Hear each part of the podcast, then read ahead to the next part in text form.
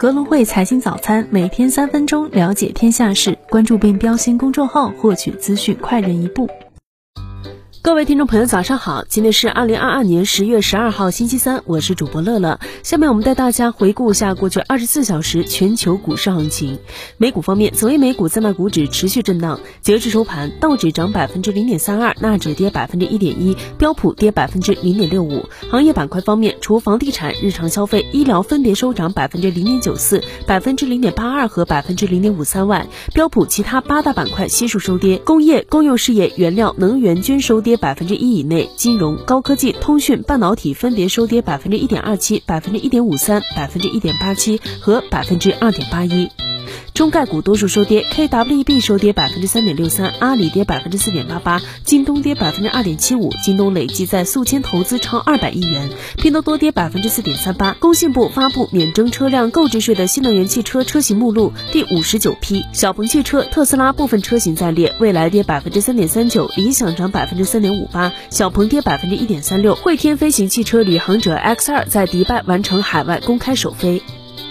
大型科技股多数收跌，苹果跌百分之一点零三，将于十二月在印度为 iPhone 提供五 G 网络支持。微软跌百分之一点六八，微软收购动视暴雪相关文件披露，二零二一年主机端 XGP 订阅收入达二十九亿美元。谷歌跌百分之零点六七，亚马逊跌百分之一点二八，将于欧洲对其电动货车车队投资超过十亿欧元。特斯拉跌百分之二点九，特斯拉中国九月批发销量八万三千一百三十五辆，创单月新高。Meta 涨百分之三点九二。台积电跌百分之五点九二，传除五纳米及二十八纳米制程以外，台积电七纳米及其他成熟制程的平均产能利用率将降至百分之九十，明年 Q 一产能将持续下滑。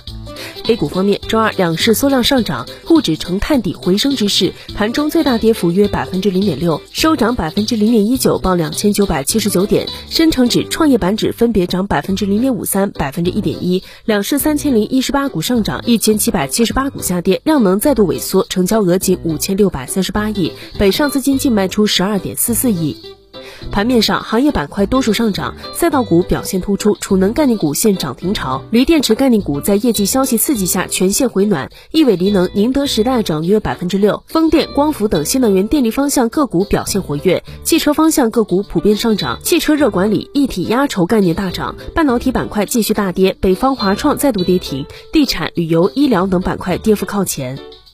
港股方面，周二港股再度大跌，三大指数再创调整低下，恒指跌百分之二点二三，失守一万七千点整数关；恒生科技指数跌百分之三点五五，下破三千三百点，二者均录得四连跌。南下资金逆势净流入三十九点九七亿港元，大市成交额为九百一十二亿港元。盘面上，大型科技股依旧引领大市走低，美团跌超百分之六，百度跌百分之五点七七，十一机票价格五年来最低。航空板块全天领跌，半导体股延续前日跌势。餐饮股、建材、水泥股、影视娱乐股、内房股与物管股纷纷下跌。另一方面，光伏加储能需求旺盛，电力股逆势上扬，大唐电力大幅收涨超百分之十一。中医药股继续反弹横行，港口航运股多数上涨。宏观经济方面，中国九月 M 二社会融资规模增量、新增人民币贷款增速均超市场预期。数据显示，中国九月新增社融三点五三万亿，新增人民币贷款二点四七万亿，M 二同比增长百分之十二点一。中国人民银行货币政策司十月十一号在人民银行网站刊发题为《深入推进汇率市场化改革》的文章，指出，坚决抑制汇率大起大落，保持人民币汇率在合理均衡水平上的基本稳定。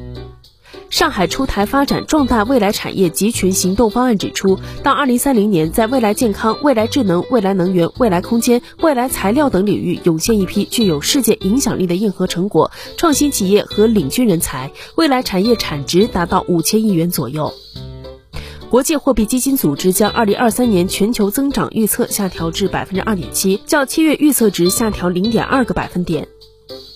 英国央行发布公告称，将扩大英国国债的每日购买操作范围，并纳入与指数挂钩的国债。该行措施将从十月十一号开始生效，并持续到本月十四号。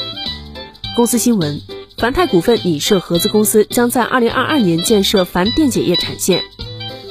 经济遇冷，但豪车需求依然强劲。奔驰第三季度在国内交付新车超二十点六万台，同比增长百分之三十七。舜宇九月手机镜头出货量九千五百五十六万件，同比下降百分之二十七点九。股市方面。迈瑞医疗预计第三季度净利二十八亿元，同比增长百分之二十。天华超净第三季度净利同比预增百分之五百七十三至百分之六百一十五。众星君业前三季度净利同比增长百分之三百四十二。今日重要财经事件：英国八月 GDP 月率，英国八月工业产出月率，美国九月 PPI 年率。以上就是今天节目的主要内容。更多财经资讯，请点击阅读原文下载格隆汇 APP 查看。